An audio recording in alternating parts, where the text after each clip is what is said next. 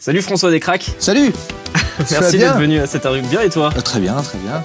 Est-ce que tu peux nous parler un peu de ton parcours euh, de vidéaste? Comment t'es venu cette passion? Quelle formation t'as fait? Euh, Un peu tout, je veux tout savoir. Cette vidéo va durer 3 heures, c'est parti. Euh, on a bah, accéléré, mais en ouais, on va, on va l'accélérer. bah, en fait, moi, j'ai commencé petit. C'était la façon, c'était ma façon de jouer le week-end. C'était, jou- je jouais pas vraiment. Je jouais avec des jouets, mais une caméra. C'est-à-dire que je mettais en scène mes jouets. Et après, j'ai fait ah, les jouets, euh, ils sont un peu rigides. Je vais prendre des humains. Et euh, le premier humain qui était à ma disposition, c'était euh, Raphaël, qui était à, à peine plus grand qu'un jouet. Voilà, il avait, il avait 5 ans, 6 ans. Ah ouais Donc Raphaël, mon frère, Parce que t'as commencé à quel âge du coup de faire des vidéos comme ça? À 10 ans, 11 ans. D'accord. Voilà. Et on parle d'une époque où voilà, c'était que du VHS, tout ça. Et, euh, et aussi, un autre pote avec qui je faisais ça, euh, c'était euh, Florent, Florent Dorin, qui joue dans Le Visiteur du Futur. Et voilà, c'était une sorte une autre façon de s'amuser le week-end. Quoi. On dit le samedi, au lieu de. En plus de jouer à la console, on jouait à faire des films, à faire des courts-métrages. Quoi. Et après, c'est devenu plus une passion et tout. Et donc, au lycée, que ce soit Raph ou Florent, ils ont tous les deux décidé de continuer un peu là-dedans, euh, dans, dans ce domaine-là, moi aussi.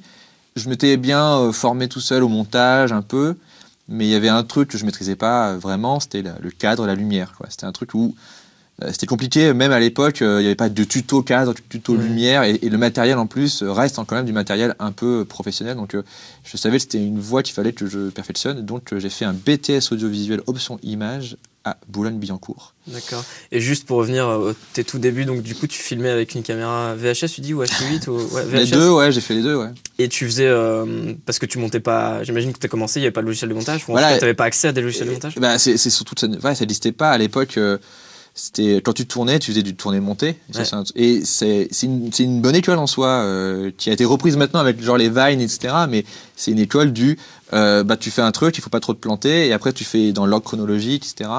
Et donc j'ai fait ça un peu au début, et euh, c'est vraiment au lycée où le numérique est, est apparu. Et là, euh, mes parents m'ont demandé si euh, ils voulaient euh, pour Noël, si je voulais euh, qu'ils me payent euh, mon permis de conduire ou une carte d'acquisition euh, de vidéo. Parce qu'à l'époque, il fallait une carte d'acquisition. Ouais, C'était pas en numérique, quoi. Il fallait. Bah, il fallait des trucs. Ouais. il fallait un truc spécial. Et donc j'ai dit ouais, je préfère une carte d'acquisition.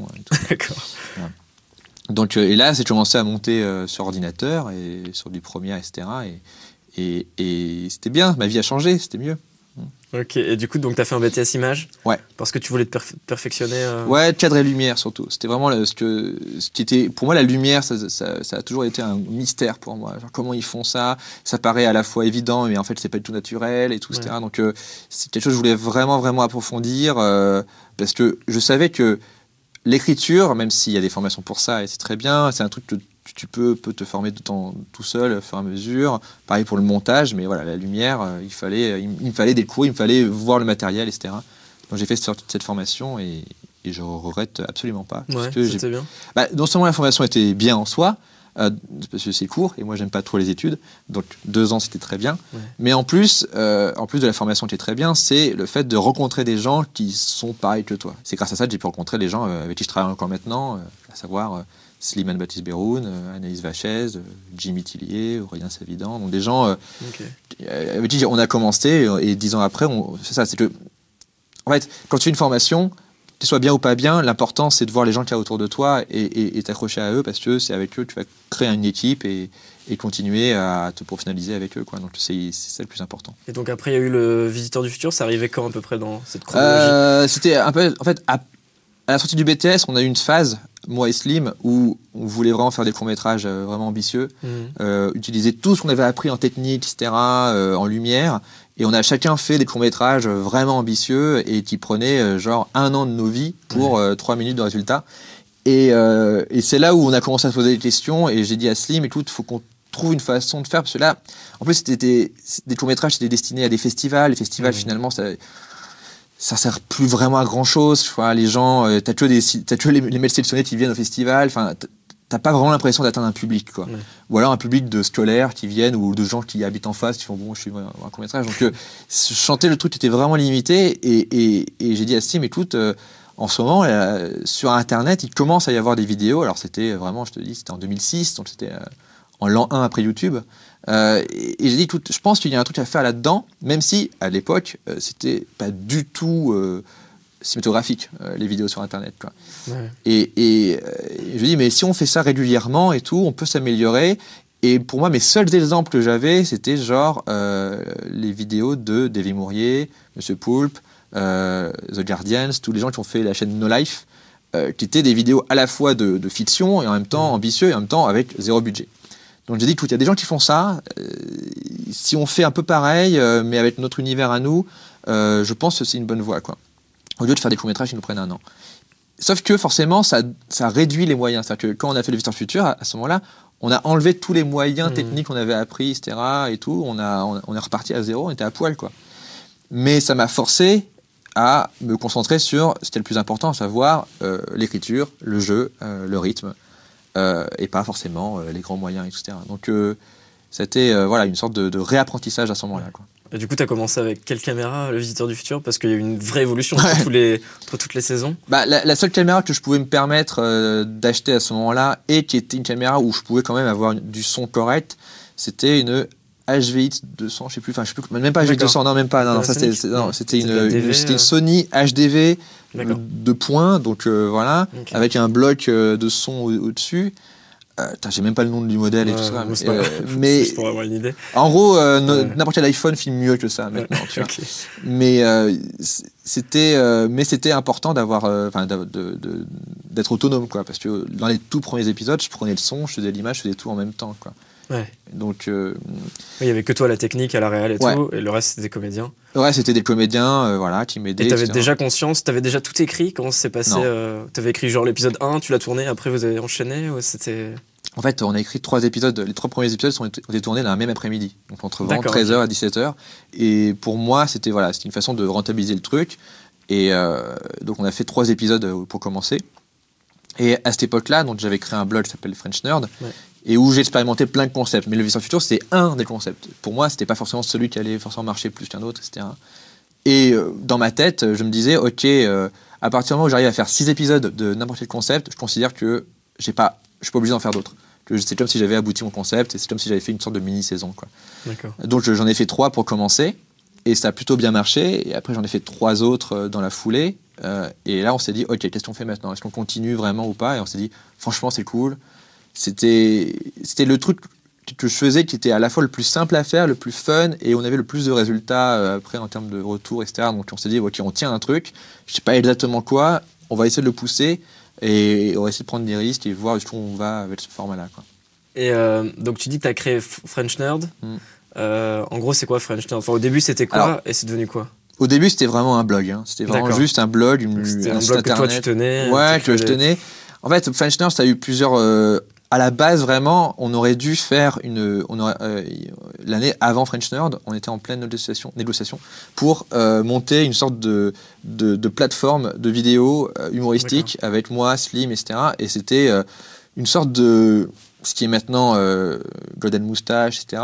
Mais en, 2000, en 2008, tu vois. Et on avait pratiquement convaincu des investisseurs et tout. Et ah il y a eu la crise économique.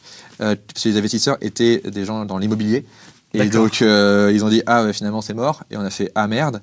Et donc, j'ai dit à Slim, écoute, tout, tout le dossier qu'on a créé pour eux, où on avait plein de concepts, etc., et si on le faisait, euh, nous, sans argent? il a fait OK. Je fais non, écoute, je ferai 90% du boulot. Au début, euh, je te demanderai d'intervenir en tant que comédien, etc. Mais euh, t'inquiète pas, t'as pas quitté ton taf et tout.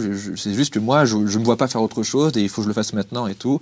Donc on l'a appelé French Nerd et c'était vraiment un blog et c'était vraiment un prétexte pour euh, faire des vidéos régulières euh, une fois par semaine. Quoi. Donc les investisseurs, tu dis, c'est dans l'immobilier, c'est-à-dire que vous avez monté des, dossiers ouais, ouais. autour des, concepts et tout pour leur. Ouais, exactement. On avait plein de concepts. On avait voilà un workflow. On dit voilà, on est tant, il faut embaucher tant de personnes et c'était vraiment une équipe hyper réduite. Genre, on, leur demandait de nous payer au SMIC trois personnes pour faire l'équivalent de deux vidéos par semaine, trois vidéos par semaine de contenus ah originaux, etc. Euh, et, Au début, ils étaient intéressés. Ils étaient intéressés. C'est juste qu'on leur disait, voilà, ça ne liste pas encore. Les vidéos sur Internet, euh, ça marchera plus tard, mais faites-nous confiance. Et franchement, ils avaient l'air de dire, ah, ça peut marcher, quoi. Et on leur disait, bah voilà, de toute façon, on peut pas créer une vidéo virale comme ça, mais on peut créer des concepts. Si on en crée plein, au bout d'un moment, on va trouver la bonne idée. c'est juste qu'on peut pas vous dire qu'on va faire une idée et que ça va être la meilleure tout de suite. Hmm. Et ils ont apprécié le truc, et, et, et, euh, sauf que ouais, non, ça n'a pas pu se faire, mais tant mieux. Et donc après French Nerd, ça a évolué un peu en collectif ou ça a été Est-ce Bah, que tu as été toujours un peu le, Au- le tenant de ça ou euh, Ouais, ouais, comment après, ça s'organise Comment ça s'est organisé naturellement, c'est-à-dire que certains projets, euh, voilà, au début, vraiment, mes premiers projets sur French Nerd étaient des one-man shows. euh, Vraiment, je faisais tout moi-même, je faisais les voix, je faisais de l'animation, etc. Et après, je me suis dit, ah, ok, euh, j'ai des copains cool, dont, dont Florent, dont mon frère, dont Slim. Allez, on les met dedans, etc. Donc, on a commencé à travailler là-dessus. Et le Vincent Futur était un des premiers concepts, mais c'était aussi un des moins chers, en fait. On s'est dit, ah, mais c'est tellement Ouais. con à faire. On a juste besoin d'un banc, d'un mec en costume et tout, etc. Ça va le faire. Et au fur et à mesure qu'il y a eu un peu plus de succès, j'ai commencé à me dire, ok, c'est ces gens, enfin c'est ce collectif qu'il faut mettre en avant, quoi. Et voilà. Et puis, ben, au bout d'un moment, euh, comme les projets commençaient à bien marcher, etc. On on s'est dit qu'il fallait le transformer en boîte de prod, Euh, pas forcément pour vivre de ça et pour avoir des bureaux, etc. Mais surtout pour euh, défendre nos projets. Et du coup aujourd'hui c'est toujours Toujours une boîte de prod. c'est une euh, boîte de prod, ouais, d'accord. C'est ça qui nous sert d'être en copro avec euh, des sociétés comme Endemol, Beyond pour euh, la chaîne YouTube French Paul. donc, je vois euh, après, ouais. donc voilà, donc c'est devenu utile vraiment pour défendre des projets, etc. Quoi. Même si on ne se considère pas forcément comme étant des producteurs de, Mm. sur Internet. D'accord, et du coup, le visiteur du futur après a été repéré? Euh, ouais, ça a mis vachement de temps. succès, ouais. ouais. en fait, euh, les deux premières, en fait, la première saison a, a bien marché, et c'est là où je me- commençais à me dire, est-ce qu'il y a une façon ou pas de le faire produire? C'est-à-dire que le Visiteur Futur me permettait d'avoir euh, d'autres tafs à côté. Moi, j'étais embauché en tant que réal, de pub, etc., scénariste sur des trucs. Mais je me suis dit, est-ce qu'il y a moyen de le, le vendre ce, pro- ce- ce projet? Et c'était pas évident parce que à la télé, ça n'avait pas sa place. Sur Internet, il n'y avait pas les, les financements, ça n'existait pas vraiment à ce moment-là. Et donc, il nous a fallu toute la saison 2, en fait, qui était toujours autoproduite, mais qui était aussi une façon de montrer que techniquement, on pouvait faire un truc euh, Plus shadé un peu plus shadé. ouais.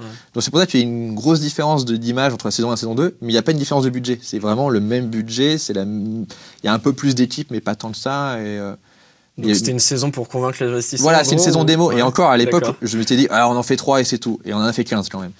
Donc euh, ça a été, euh, voilà, c'était la saison un peu bah, la plus dure à faire parce que Ouais. c'était euh, du bénévolat, ouais. mais à l'image, il fallait que ça fasse pro. Hmm.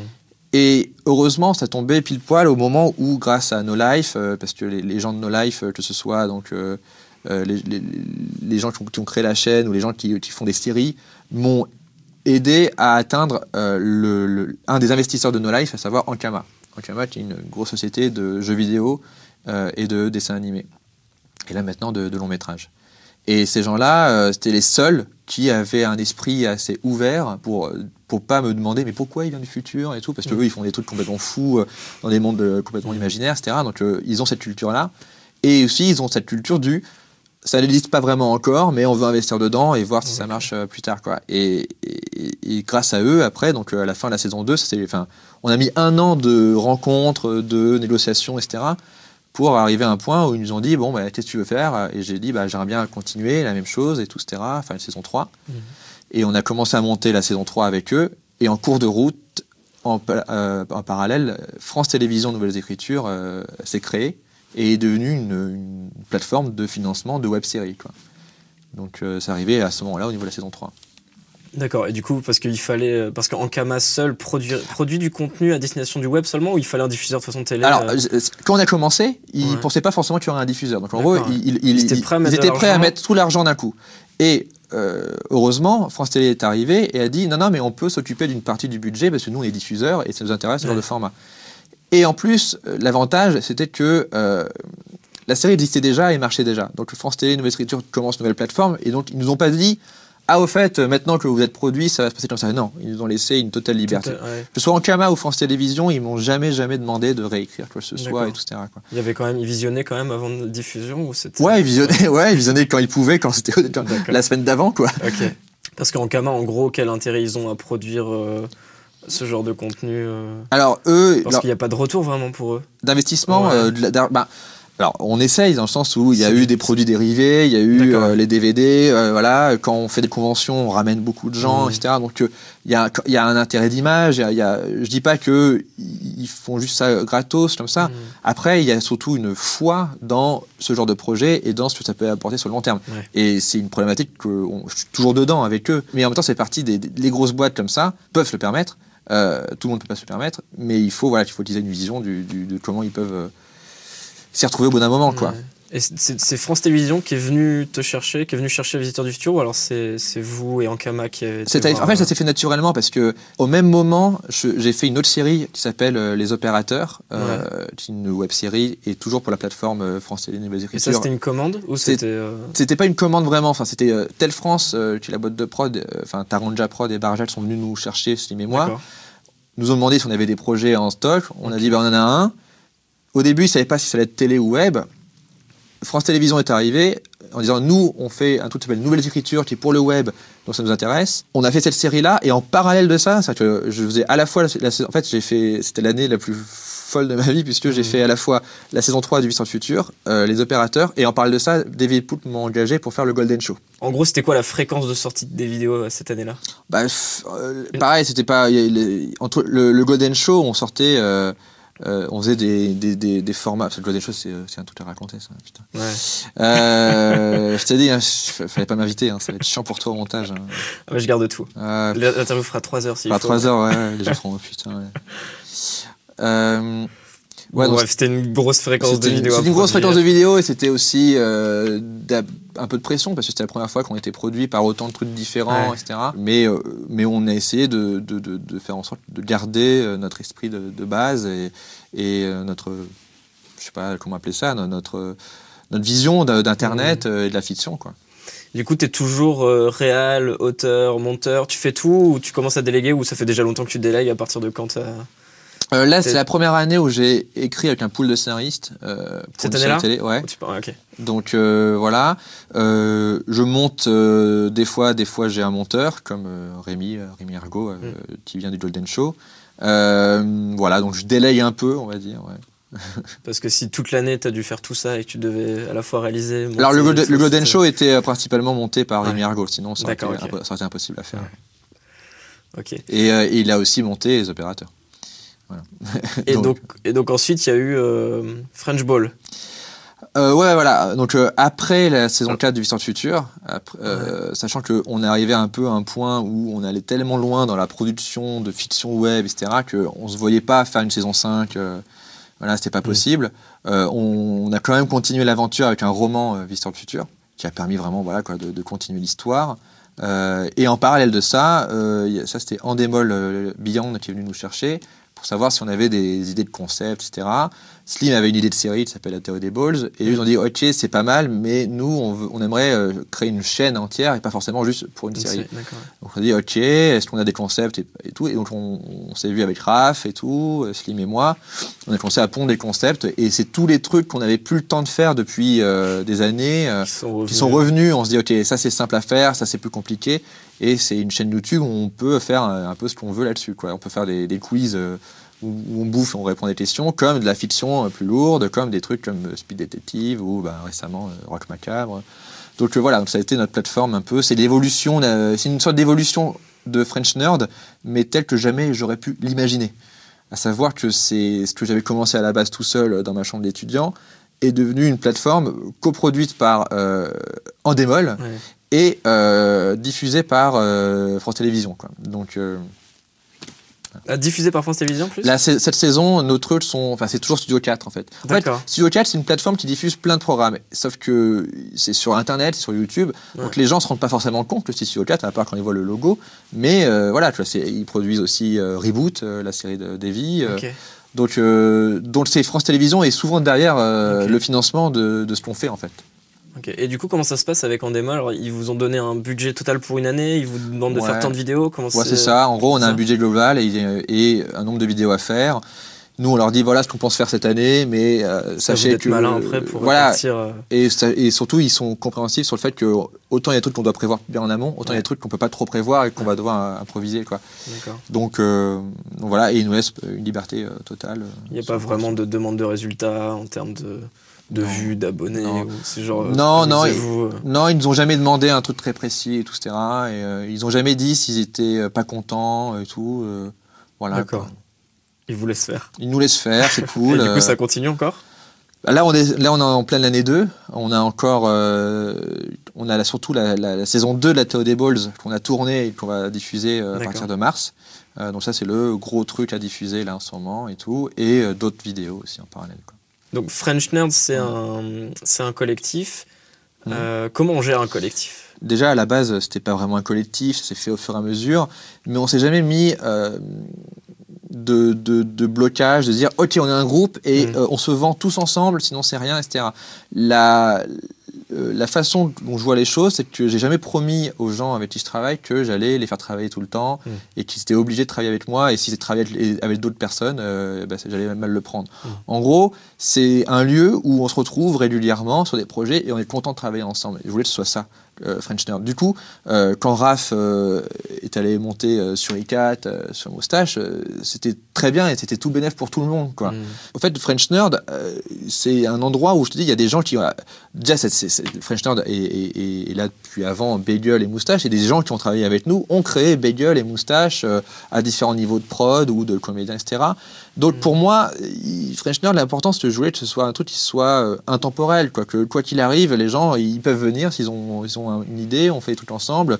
Euh, s'ils travaillent avec d'autres gens, c'est cool et tout, etc. Je voulais pas qu'il y ait ce côté, genre, on crée une entité euh, et on met en avant des gens et c'est que eux. Et si- et s'il y a une personne, d'ailleurs, ça faisait partie des trucs qu'on a dû négocier avec Landémol parce que eux, ils nous ont donné un contrat type dans lequel ils nous demandaient de définir, ah, ok, c'est quoi French Nerd, c'est qui et euh, ça veut dire que si c'est ces personnes-là, ça veut dire qu'ils n'ont pas le droit d'aller euh, faire truc ailleurs. Et on a dit non, Ah ça ne oui. marche pas comme ça chez nous. Et on dit French Nerd, c'est globalement ces gens-là, euh, voilà, mais ça peut être aussi euh, des gens de bagel, des gens de moustache qu'on aime Mhm. bien, avec qui on a déjà travaillé et tout. voilà. Et du coup, il y a quand même une autonomie au sein de- du collectif, c'est-à-dire qu'il y a des gens qui peuvent proposer des idées et faire leur truc de leur côté, ou c'est quand même. euh, En gros, il y a quand même un, on a un- que- un leader euh, bah, il y a que trois personnes qui écrivent, réalisent, à savoir moi, Slim et Raph. On essaie de l'ouvrir un peu à Flo, à, à Mathieu, aussi Podgy, etc. Et tout. euh, mais globalement, euh, à nous trois déjà, on, on, a, te- on a pas assez de temps pour faire tous nos projets. Quoi, donc déjà, c'est déjà pas mal. Et, et après, c'est des gens qui viennent soit en tant que prod, soit en tant que comédien, etc. Donc, comme, comme Vanessa Brias, euh, qui vient du Golden Show, qui a travaillé à Moustache, a travaillé à Bagel, euh, qui euh, après est redevenue comédienne pour nous, etc. Enfin, Ouais. donc pour moi, euh, mon but, c'est que tout le monde avec qui on a déjà travaillé de près ou de loin se considère un peu comme French Nerd. Ça, c'est ce que j'aime bien. Ce D'accord. que j'aimerais que dans leur, tête- dans leur cœur, soit ça. Euh, eu un. Ou tu as peut-être toujours un parcours dans la vidéo instit, publicitaire et tout? Ah non, j'ai- très peu? Bah oui, oui, j'ai commencé Ouais. là-dessus. J'ai commen- j'ai commencé. euh, bah, ce qui me faisait euh, payer des trucs au début, Ouais. c'était euh, la pub et l'instit, euh, des trucs comme ça. Et, et dès que j'ai pu mettre en avant le- vraiment l'écriture, la fiction, bah, j'ai pris ça à fond, quoi. Mais ça a été une bonne formation parce que remplir, remplir un cahier des charges, etc., écouter un client, c'est quand même. en fait, bizarrement, j'ai j'ai pas de mauvais souvenirs de ça parce que pour moi, c'est tellement plus simple d'écouter le- un client dire on a besoin de ça, ça, on veut que ça soit rouge, et je fais ok. Tu te sens, moi, je me sens libéré. En fait, je pense que les gens les plus malheureux, c'est les gens qui veulent s'exprimer artistiquement dans une commande. Hmm. Et il y a toujours un moment où ça, ça, ça coince. Moi, j'ai jamais voulu ça. J'ai toujours fait des commandes en disant, ok, je fais la commande, c'est pour vous, Oui. et je veux que ce soit bien pour vous, et vous soyez content. Mhm. Moi, j'ai toujours eu mes trucs à côté pour m'exprimer euh, personnellement. Donc c'est pour ça que j'ai toujours bien vécu euh, ces, ces trucs-là. quoi. Mais là, maintenant, j'en fais plus. quoi. Et comment t'as commencé alors du coup pour euh, à travailler dans- là-dedans? Dans la etc. Ouais. La première personne qui m'a fait travailler dans le milieu, c'est quelqu'un que j'ai rencontré euh, très jeune, quand j'avais 18 ans. Je faisais partie d'une association qui s'appelait TNT, euh, une association de vidéastes et tout, pour faire des courts-métrages. Et donc, euh, David Fressino, le, créateur de l'assaut, a été la première personne à me faire travailler en tant que scénariste sur des, des projets en développement, etc. Donc, grâce à lui, même pendant le BTS, euh, je, commençais un peu à bosser, etc. Et donc, quand j'ai quitté le BTS, euh, il m'a fait bosser euh, en tant qu'auteur surtout. D'accord. Et ça m'a vachement, vachement aidé. Auteur dans l'instit Au- Auteur dans les séries en développement et dans des trucs un peu de commande. D'accord. Euh, donc des textes de commande, etc. Ok. Et en parallèle, Euh, bah, je sais plus comment j'ai eu. j'ai- En fait, je me suis fait des, des- des vidéos, euh, des fausses pubs, Ouais. donc sans, sans client, mais je fais semblant d'avoir un client. Et j'ai commencé à l'envoyer un peu partout, etc. Et au bout d'un moment, quelqu'un l'a vu et m'a engagé pour faire de la vraie pub. Quoi. Donc tu as beaucoup appris de par toi-même parce que tu faisais depuis tout petit euh, des vidéos, donc tu as appris le montage par toi-même, le cadre, Ouais, la lumière un peu en BTS. ouais, voilà. Et, euh, et après, il y a eu l'écriture qui est arrivée, donc tu dis peut-être plus euh, au moment de, de Visiteurs du futur où tu t'es dit, tiens, il faut vraiment penser à l'écriture. Oui et non, parce que j'écrivais depuis, Depuis longtemps depuis aussi depuis le lycée. J'écrivais des web-séries avant, avant même que ça existe. C'est juste que, de toute façon, l'écriture, c'est un truc que tu n'as jamais fini d'apprendre. Donc, euh, Ouais. tu, tu peux pas te dire, ok, je prends un an pour apprendre à écrire. Non, tu vas juste prendre toute ta vie Ouais. et à la fin de ta vie, tu diras, euh, je ne sais rien en fait. Mais par contre, c'est un processus qu'il faut avoir très vite et être conscient de, bah, de, le- de l'engagement que ça demande pour euh, aboutir à quelque chose, tu vois. Et ça, je l'ai appris en partie tout seul, mais quand je dis tout seul, ça veut dire que c'est- aussi avec d'autres gens Mm. avec qui j'ai travaillé, dont euh, David Fressino, etc. Le fait de travailler en collectif, le fait de travailler pour des commandes, le fait de voir rendre des textes, tout ça. C'est un truc que j'ai j'ai dû apprendre euh, très jeune. Et ça m'a vachement, vachement aidé. Et en parallèle de ça, j'ai toujours écrit tout seul, tout seul, tout seul pour euh, faire mes erreurs, tester des choses, etc. Quoi. Et, et j'apprends toujours. hein. Je suis Ouais. toujours en train d'apprendre. Donc tu as beaucoup appris en faisant, en écrivant. Et en... Ouais, ouais, ouais, toujours. Bah, j'ai toujours appris en, en écrivant et en réalisant et en voyant le résultat, en me disant ok ça marche pas, Ouais. tu vois. Et donc euh, C'est au résultat que tu apprends surtout, finalement ou... ça les va être- deux, quoi. ouais, c'est les deux. C'est des fois des avis d'autres gens, des, des- des avis extérieurs. Une des choses qui m'a le plus fait apprendre, c'est que donc quand j'avais 18 ans, je faisais des courts métrages trop longs, tu vois. Je faisais, des- je faisais une série qui faisait euh, 30 minutes à chaque fois, tu vois D'accord. et qui avait pas de moyens et c'était tout était bancal etc et je l'ai montré à un vrai réal euh, de cinéma français etc et qui m'a qui a pris le temps de le regarder déjà euh, moi je, je- enfin, je trouve ça dingue et qui m'a dit écoute euh, c'est c'est il m'a dit t'as du talent c'est juste que c'est dilué c'est juste que ça va dans tous les sens fais des fais d'abord des trucs courts et simples Euh, et, et a il- ça ça ça m'a tellement aidé parce que euh, j'avais besoin qu'on me le dise j'avais pas besoin, pas besoin qu'on me dise c'est de la merde mais qu'on me dise écoute tu perds ton temps là-dedans et tu vas vraiment vraiment t'épuiser et c'est ça qui m'a obligé à faire des trucs plus courts, plus, Mm. plus, plus condensés. Et quand on a fait le Visiteur Futur, c'était une extension de ça. C'est une façon de se dire euh, commençons doucement, commençons par des petits modules comme ça, un peu indépendants, rigolos. Et, et on va pas se dire ok, on va faire deux saisons, la troisième saison ça se passe dans l'espace, tout ça. Et ça a été ça ma, ma plus grande leçon, c'est de commencer par petit mais efficace. quoi. Ok. Et tu arrives à prendre du recul une fois que tu as écrit tes projets, réalisé, monté et tout, pour euh, essayer d'avoir un œil des spectateurs et, et vraiment avoir le recul pour te dire ok ça marche ou non ça marche Mais pas. c'est ce qu'il faut faire tout le temps, c'est que à chaque fois, euh, l'écriture c'est une alternance entre la création et euh, Redevenir spectateur. Et voilà, et la- la- le montage, on va dire, alors pas le montage vidéo, mais le, la façon de regarder le truc, l'analyse. Ouais. Et tu fais que ça, donc tu écris, ah, après tu analyses, tu fais, attends, est-ce que vraiment ça marche, tu vois? Et tu fais que alterner les deux, etc., pour avoir un truc qui soit à la fois euh, pertinent, peu- personnel, original, et en même temps compréhensible, et, et- et dans lequel tout est communiqué dans l'ordre.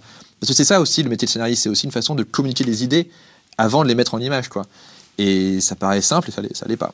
Donc, euh, donc ça demande de- de- d'être tout le temps dans le recul et d'être le plus critique de tout. C'est-à-dire que les gens qui ont peur d'être critiqués euh, par rapport à Internet, etc., le, le- il faut qu'ils se disent que ils vont, il faut que ce soit eux-mêmes les, les- les pires trolls. Il faut que ce soit eux-mêmes en fait, qui se, qui fait que quand ils verront des critiques disant ah c'est de la merde, ils disent ah, ben ça je sais, moi je sais, je, je l'avais vu avant toi, Ouais. tu vois.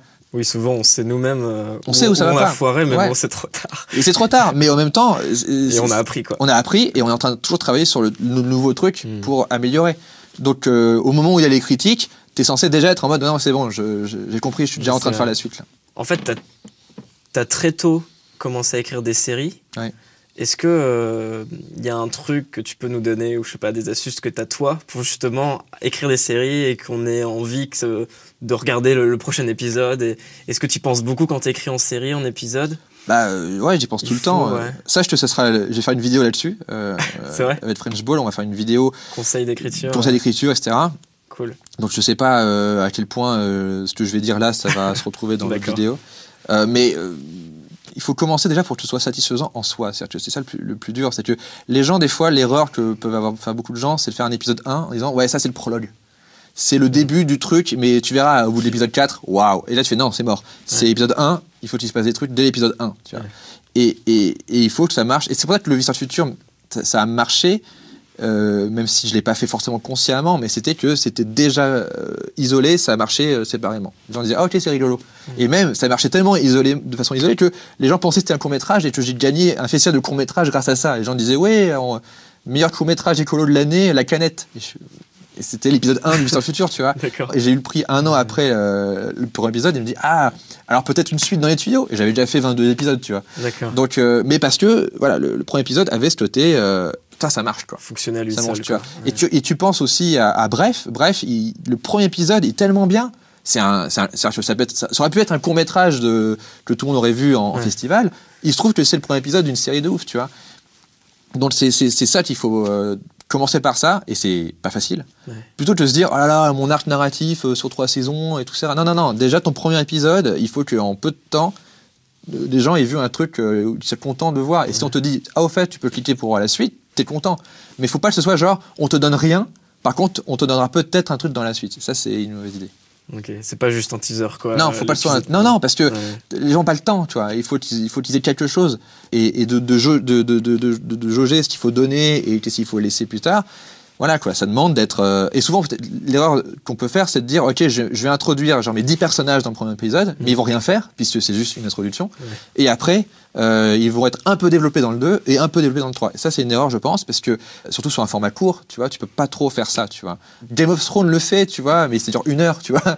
Mais, mais sinon, euh, il faut être concis. Et donc, nous, ce qu'on a fait, et pareil, on n'y avait pas pensé comme ça, on- là, je, je le dis euh, rétroactivement, ouais. C'est que au début, on a présenté que deux personnages, Raph et le visiteur. Mm. Le docteur Castafolt, qui est un des personnages les plus importants de la série, il intervient à l'épisode 14. Donc en fait, euh, chaque personnage apparaît au fur et à mesure, Ouais. et, hein. et surtout quand il apparaît, il a son épisode sur lui, tu vois. Mm. Et après, au bout d'un moment, ils sont tous ensemble, etc. Quoi. Mais c'était pas genre dès le départ, en fait, voici 20, 20 personnages, euh, j'espère que vous allez les kiffer. Tu vois, t'as pas le temps de les kiffer. euh, Ouais. tu vois. Et du coup, t'imagines, tu écris une saison complète d'un coup, Mais et ensuite tu le découpes en épisodes. Enfin, comment tu réfléchis Alors, euh, chaque série, chaque série que j'ai faite a été faite euh, différemment. Et quand je dis chaque série, je considère que le Visiteur Futur, chaque saison est une série à part entière. Parce que euh, la saison 1, on a écrit par euh, bout d'épisode. La saison 2, on l'a écrit par tronçon. Et la saison 3, on l'a écrit par bloc. Et la saison 4, on l'a écrit en entier. Donc à chaque- fois, on a fait une façon différente. Donc voilà, Rock Macabre, été écrit en entier. La nouvelle série sur laquelle je travaille, c'est écrit en entier. Ça dépend de la façon de produire. Euh, bizarrement, plus c'est ambitieux, plus il faut tout tourner d'un coup, et donc plus il faut avoir tout écrit d'un coup. quoi. Euh, mais ça, c'est pas une question d'écriture, c'est une question de budget, tu vois. Mm. Euh, bizarrement, je trouve ça plus, enfin mieux de pouvoir tourner par épisode et de pouvoir construire au fur et à mesure. Mais, mais, mais comme il y a les moyens de- de- engendrés sont, sont tels que j'ai moins l'occasion de faire ça. Mais c'est ça qui a permis au Visiteur Futur, vu qu'on n'avait pas de moyens, vu que littéralement c'était venez à la maison, euh, le costume était là, on tourne. Ça qui permettait d'avoir cette, cette- cette- cette écriture un peu euh, spontanée. euh, Enfin, c'était quand même écrit, hein, chaque épisode Ouais. est écrit, mais de se dire, ok, je sais pas ce qui va se passer dans cinq épisodes, mais là, je sais que dans le prochain, il faut, il faut aller là-dedans, tu vois. Et, et je pense que c'est ça qui a plu dans la saison 1, c'est ce côté un peu genre, euh, Ça peut aller n'importe où. ça peut aller n'importe où, et on sent que même les créateurs euh, savent pas où ça va, tu vois. Ok.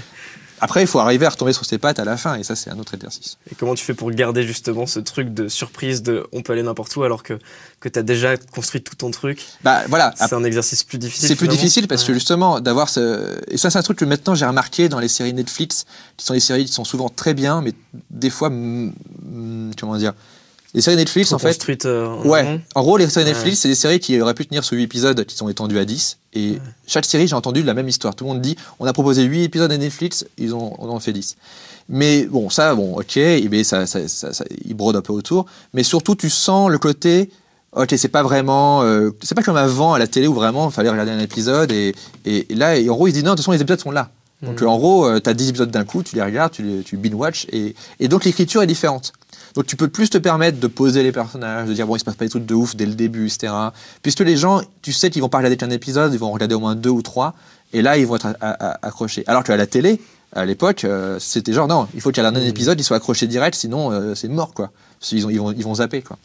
Donc là-dessus, c'est c'est c'est pas la même. On voit que l'écriture change en fonction de, de la façon dont tu, tu regardes tes trucs. C'est pas que ce que je conseillerais aux gens, c'est déjà d'étudier la façon dont les- les- le spectateur va, euh, entre guillemets, consommer, mais si j'aime pas trop, enfin, regarder la, vidéo. Si c'est sur YouTube, il va pas forcément avoir le, le même degré de patience que sur euh, Netflix en regardant euh, 10 heures d'un coup, quoi. Et ça, c'est chaque truc est, est fait différemment en fonction de son support, quoi. Ok. Et du coup, comment t'imagines euh, C'est-à-dire que si t'as écrit les trois épisodes, les trois premiers épisodes par exemple de, que t'as tourné en une journée, c'est Ouais. ça, euh, du Viseur du futur, t'avais prévu d'en faire d'autres? Est-ce qu'à la fin du troisième, parce que je sais plus, est-ce qu'il y a genre un truc qui annonce qu'il y aura un quatrième ou- Non, les trois premiers étaient vraiment très gaguesques, Autonome, euh, d'accord. assez autonomes et justement assez. euh, Il y avait, et c'est vraiment là où j'ai fait OK. euh, Il faut qu'on commence il à faut qu'on commence réfléchir à en- voilà, il faut qu'on commence à lancer un truc. Et dès l'épisode 4, on commence à lancer un truc. Le 5, on fait un épisode euh, différent. Et dès le 6, j'ai dit OK, on va faire un épisode où il y aura même pas le visiteur du futur Hmm. pour habituer les gens au fait que la série va changer de forme, etc. Quoi. Et, et je me rappelle, dès l'épisode 5 ou 6, les gens disaient Ouh là là, euh, c'est plus comme avant. Quoi. Ils commençaient déjà à se plaindre dès les premiers épisodes. Ouais. tu vois. Et je me suis dit Très bien, parce que ça va être comme ça tout le temps. Donc, euh, Faut s'habituer. ouais, ouais, faut, faut- faut- je vais les habituer très vite. Est-ce que quand on met bout à bout euh, tout un, toute une saison, euh, C'est bizarre. il y a- c'est bizarre. Non, mais est-ce qu'en gros, tu as essayé de construire, peut-être pour les- du coup Ouais. les dernières saisons, tu as essayé de construire une, une- Ah oui. peut-être une structure qui ressemblerait à un long, Bah, qui a été c'est- fragmenté La saison 4, ou- c'est évident. La saison 4, entre les, les premières scènes et les dernières scènes, il y a un- en fait, dans la saison 4, il y a des scènes qu'on a tournées dans des bureaux, etc., dans un lieu. Et on a tourné. En fait, on faisait un plan. Et on faisait genre, ok, il y avait le personnage de Raph. Ok, là, c'est l'épisode 1, saison, euh, saison 4, épisode 1. On fait un plan. Après, j'ai cut, on, on fait le, le même plan. Sauf que c'est la- Pour le la- dernier c'est pour le épisode. dernier épisode, Ah oui. et donc on change son make-up, etc. Ouais. Et on fait le plan de fin, et, et ça se répondait comme ça, quoi. Donc mais c'était le même plan. comme un long, enfin dans l'idée. Ouais, euh, ouais, c'était tour- c'est ce qu'on appelle du, du crossboard. Et tout a été tourné par type de décor. Et, mais il se trouve qu'on a tourné en- en- à l'envers parce que on avait déjà le décor de Néo Versailles à faire. Et les décors de, de- de- du présent, on les a fait en la dernière semaine. Donc en fait, les dernières scènes ont été tournées, euh, enfin les premières scènes ont été tournées en dernier. Quoi. Et ça, ça représente combien de temps de tournage à peu près toute la. Néo Versailles Ouais. Néo Versailles, c'était tourné euh, sur euh, 25 jours, euh, vraiment des vrais jours, quoi, 25, 26 jours. Quoi. Donc c'est 5 semaines euh, de tournage. En défilé quoi. Euh, D'affilée. Alors il y avait juste un- une, une petite petite pause entre Néo Versailles et, et le- et les, et les parties sur Paris. On avait genre une semaine de pause. Quoi. Et t'as senti forcément une évolution, j'imagine, euh, rien que dans la taille de l'équipe entre la première saison Ouais, et la ouais. dernière. Bah euh, c'est sûr. Ouais. Bah, la, dernière, euh, genre j'avais déjà euh, genre 10 personnes à la déco déjà, Ouais. juste pour la déco. Hein. Donc euh, voilà. euh, on était une, trente- une vingtaine, trentaine euh, sur place. Mais il y avait quand même du système D. C'est-à-dire que Ouais. Flaubert, par exemple, euh, qui joue dans la série, il était aussi assistant monteur. Euh, Vanessa Brias, qui, qui joue dans la série, qui, fait, euh, qui fait le rôle de Véronique, était aussi euh, dans la prod. Et ce qui était drôle, c'était que il, faisait sous- il, il faisait- il jouait en costume de Clodo et en même temps il faisait de la prod et du montage. Donc des fois, je- tu pouvais rentrer dans un bureau et voir Vanessa en, en Clodo en train de donner des feuilles de service, avec Flaubert en train de faire du montage à côté avec son déguisement. Quoi. Donc ça, je trouvais ça cool. ce- Alors après, c'est pas à conseiller vraiment. Euh, voilà. Du coup, Flaubert m'a toujours dit que quand il jouait dans la série, c'était son moment de détente. Parce qu'il était tellement stressé au niveau du montage que euh, était content de ne pas avoir à décider de choses. Même avec une grosse équipe, Mm. comme tu as eu pour les, la dernière saison, est-ce que tu as quand même, t'arrives toujours à retrouver ce- l'énergie? Parce que quand on est en très petite équipe, il Ouais. y a un truc qui se Mm. passe et tout. Est-ce que est-ce que c'est un truc que tu regrettes ou est-ce que tu as réussi à recréer la même ambiance et tout, même avec une grosse équipe? En fait, ça a toujours été mon but de- d'essayer de ne pas perdre euh, cette spontanéité qu'on a trouvée euh, dans les premiers euh, trucs French qu'on a fait. Et euh, à un moment, on l'avait un peu perdu, mais c'était bizarrement, c'était avant, c'était au- autour de la saison 2, un peu saison 3. Enfin, il y avait ce moment où on se disait attention, on est en train de perdre euh, cette fraîcheur Ouais. et, ce, et, et cette part d'impro et tout. Et ça, c'est, c'est- ça demande de s'entourer d'une équipe technique hyper pro, hyper euh, carrée et en même temps hyper euh, ouvert à euh, l'expérimentation Mm. et à l'improvisation. Là maintenant, j'ai de la chance d'avoir une équipe qui me suit à 100% là-dessus. Sur Rock Macabre, par exemple, qui est un des trucs les plus techniquement les plus compliqués que j'ai fait, eh ben, euh, j'avais une équipe qui à chaque fois se modulait. Chaque fois, je disais ok, on va changer ça, on va changer ça. Ok, finalement, on fait ça. Euh, on- et, et ça, c'est le plus important. Et ça, ça se fait grâce à ton équipe technique. Tu vois. Parce que tu peux avoir une équipe technique qui te prend en otage ton tournage et dit non, c'est comme ça, oh là là, je machin et tout. Et ça m'est déjà arrivé quelques fois et ça m'a fait paniquer parce que je me suis dit ok, j'ai j'ai l'impression de plus contrôler ce que je fais. Ouais. Et de trouver les bonnes personnes, bah, ça prend du temps. Et euh, il n'y en a pas euh, 10 000. Et euh, la, la preuve, ils travaillent tous pour tout le monde. tout le monde travaille avec eux, que ce soit avec la moustache. C'est souvent les mêmes gens. Et c'est là où ça te permet de te dire Ah, ok, c'est cool, j'ai l'impression de, même s'il y a plus de gens, de, de faire ce qu'on faisait avant quand même. Quoi. J'ai l'impression que quand on est en, en petite équipe et qu'on doit tourner dans, dans, la rapidité et tout, ouais. ça se sent aussi au résultat. C'est-à-dire qu'il y a une espèce d'homogénéité dans le. Ouais. Enfin, en tout cas, j'ai remarqué ça sur mes projets euh, d'homogénéité. Et je me dis, merde, j'ai peur de passer dans des projets euh, euh, plus longs. Euh, où, chaque plan prend plus de temps Ouais, et tout, ouais. et de perdre l'énergie, tu vois, qu'ont les comédiens et tout, et que du coup ça se ressent dans ce film et que le film soit plus lent et plus Et chiant. ouais, bah, des- tu te poses des très bonnes questions, et c'est vachement bien que tu te poses cette question-là, parce que c'est une vraie problématique qu'il faut avoir. Comment il tu faut- fais alors? Bah, c'est déjà, c'est déjà il faut s'entourer de, de c'est l'équipe technique avec qui tu t'entoures. Ouais. Tu vois, par exemple, là, j'ai un chef-op euh, qui est vachement bien parce que justement, il comprend ça. Il comprend ce côté. euh, je lui dis, j'ai besoin de prendre la caméra et j'ai besoin de changer mon plan au dernier Mhm. moment. Il fait, ok, d'accord, bah t'inquiète pas, la lumière, je vais l'adapter, etc. Alors que t'as des chefs qui vont te dire, bah, je peux pas, euh, tu as Ouais. bougé ta caméra, moi, mon projo, il est là, etc. Moi, je peux rien faire. Et là, tu fais, oh, putain, et t'as Ouais. l'impression de devoir jouer comme ça et de devoir cadrer comme ça. Et les autres- tout- personne n'est content. Et le chef-op dit, bah, je peux pas faire autrement. Et, et ça, c'est- trouver une équipe lumière déjà qui te permet ça, c'est hyper hyper important. Parce que de quelqu'un qui comprend que ça va être le jeu. Et pareil pour les- l'équipe son, tu vois. On a un ingé son qui comprend ça, tu vois. Mhm. Qui, qui à Clément Morin, c'est d'un côté c'est un nazi du son, dans le sens il est hyper précis, etc. Mais il comprend que si, tu as beau faire un son parfait, si le jeu est pas bon, Ouais. si, ça, si, c'est- si lent, si c'est si c'est trop mécanique, personne va aimer, tu vois. Donc euh, d'avoir une équipe qui comprend ça, c'est le plus important et, il faut, faut la trouver, quoi. Des fois, en fait, j'ai appris ce que je pouvais déléguer, ce que je pouvais pas déléguer, etc. J'ai appris à, trouver les gens de confiance, tout, etc. Mais ça prend vraiment du temps parce que oui, tu peux le sentir dépossédé à un moment, tu peux le sentir pas en contrôle du truc. Et, euh, en plus, sur le le futur, comme c'était un peu les mêmes comédiens, un moment justement, euh, dans les moments où j'étais le plus malheureux, c'était les moments où j'étais bizarrement derrière le combo. Derrière un écran et comme ça assis, Ouais. et je disais non Florent, euh, plus, oh, il m'entend pas. Et ça m'énervait, je me dis mais pourquoi? Parce qu'avant on avait cette euh, proximité. Rapidité et sur le, dans le Vie sans futur, il y a des scènes, bah, les scènes de marché, etc. C'était très chiant à faire parce que j'étais très loin des comédiens. Et dès qu'on a fait les scènes dans les intérieurs et tout, où là, c'était l'inverse, toute l'équipe combo était hors du, la- des caravanes, et moi j'étais à un mètre des comédiens, et on se parlait, donc toutes les scènes de, de tout dans les caravanes, c'était les scènes les plus cool à faire, parce Mmh. que on était dans une pièce, on était trois. Et c'est marrant, on était trois, on oubliait qu'il y avait 15 personnes qui regardaient ce qu'on faisait dans le combo euh, dehors. Quoi. Mais c'est dehors, je les entendais pas. S'ils avaient un truc à me dire, c'est eux qui criaient, pas moi. Et donc là, c'était beaucoup plus cool et j'avais l'impression d'être avec les comédiens. Et tout ça pour dire que le projet de télé sur lequel je travaille, on va essayer de justement répondre à ça. Tu vois. C'est-à-dire que c'est c'est à la fois c'est un truc de télé et en même temps ça va être le truc le plus comment dire qui va être le plus spontané, enfin le plus proche des comédiens, qui va essayer d'être le, le moins alourdi par la technique possible. Ouais. Et être un truc de télé. Donc euh, je suis toujours en train de réfléchir à ça. Quoi. Comment faire un truc qui, qui soit Qui garde l'énergie. qui garde l'énergie, qui garde la spontanéité, qui garde la, la proximité, tout en augmentant un palier et, et- et- et en augmentant euh, le budget. euh, Enfin, pas, pas forcément le budget, mais dans le sens le. Les moyens le- de production. le- ouais, mais pas forcément parce que finalement les budgets, t'as plus de budget, mais t'as plus de volume. Donc c'est plus l'ambition du projet qui, qui augmente, mais pas forcément le budget par épisode. Quoi. Si aujourd'hui tu devais refaire euh, le visiteur du futur, si tu veux faire un gros flashback, est-ce que tu changerais quelque chose dans ta façon de fonctionner? Bah justement non, en fait, c'est ça qui. C'est un des trucs qui me rend le plus serein, c'est de me dire que tout ce que j'ai fait, en bien ou en mal, a été utile, quoi. Ouais. Donc, euh, et on m'a posé cette question-là. Des fois, on m'a dit, euh, au bout de la saison 2, saison 3, on m'a dit, mais frère, ah, tes premiers épisodes, euh, ils, ils sont trop datés et tout. Je fais, bah, en fait, c'est ça qui a permis le succès de la série, c'est que les gens ont pu voir la série grandir, les personnages grandir, et nous, on a grandi aussi. Donc, euh, le succès de la série, ça a été aussi les making-of. Ça a été le fait qu'on on communiquait vachement sur comment on faisait la, série et qui on était et à quoi ça ressemblait le truc. Et je pense que c'est parce que en soi, c'est pas c'est pas extraordinaire comme série euh, sur le futur. Enfin, il y a plein de défauts, etc. C'est quand tu vois comment c'est fait que tu fais ah ouais, c'est cool, tu vois. Et, et d'avoir été assez open là-dessus, c'est ça qui a permis aux gens de ouais, de tolérer des défauts, etc. quoi.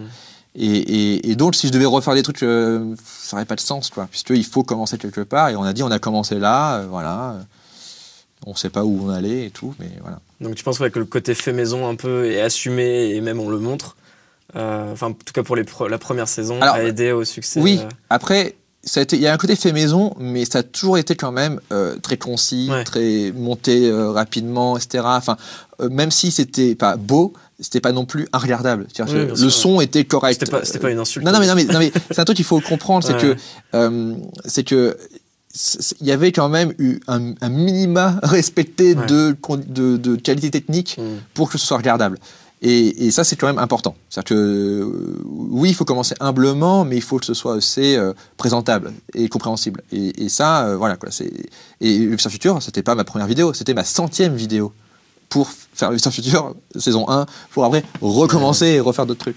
En réalisation, c'est où que tu te sens le plus à l'aise? Est-ce que c'est en direction d'acteur? Est-ce que c'est au découpage? Est-ce que euh, qu'est-ce qui te plaît le plus peut-être euh Maintenant, c'est marrant parce que euh, quand j'étais plus jeune, vraiment, c'était le découpage qui me plaisait le plus parce que j'imaginais des plans, etc. Et, et, je me disais, c'était comme ça que j'allais prouver mon originalité. Je l'ai fait un peu, enfin voilà, c'est cool à faire, mais je me rends compte que, que, que, des fois, c'est juste de l'artifice, des fois. Et, et, et, là où maintenant je me sens le plus à l'aise, c'est dans la direction de comédien. Et c'est pas que je me sens à l'aise, c'est que c'est le moment le plus fun. C'est le moment où tu es, es, au théâtre, où tu regardes un truc, tu fais Ah, c'est rigolo, j'aime bien. Mmh. Et tu dis, tiens, tu peux l'essayer, mais en faisant ça, etc. Et c'est là où c'est le plus fun, tu vois. Et, et, nous, on est contraint par le temps, à chaque fois, on peut pas en faire 10 000 prises, mais c'est le moment où j'ai l'impression de, de, de, de m'amuser et de, et de. En plus, ça repose sur les autres, mais en même temps, voilà, que j'essaie de les aiguiller, etc. Et donc, pour moi, maintenant, ça devient ma partie préférée. Peut-être ma partie préférée, c'est même la lecture. C'est où on n'a pas la technique, on n'a pas les caméras, on n'a pas le temps qui presse, on est juste là en train de prendre l'apéro, en train de lire le texte, et on se fait rire mutuellement, en, sachant que des fois on découvre le texte un peu tous ensemble, etc. Et là, c'est peut-être le meilleur moment avant que ça devienne euh, un peu plus lourd. D'accord. Et euh, la direction d'acteur, comment t'as appris sur le tas aussi? Est-ce que euh, ça pour le coup, ouais, je l'ai appris à, force de, de, côtoyer des comédiens. Au début, je donnais peut-être trop d'indications.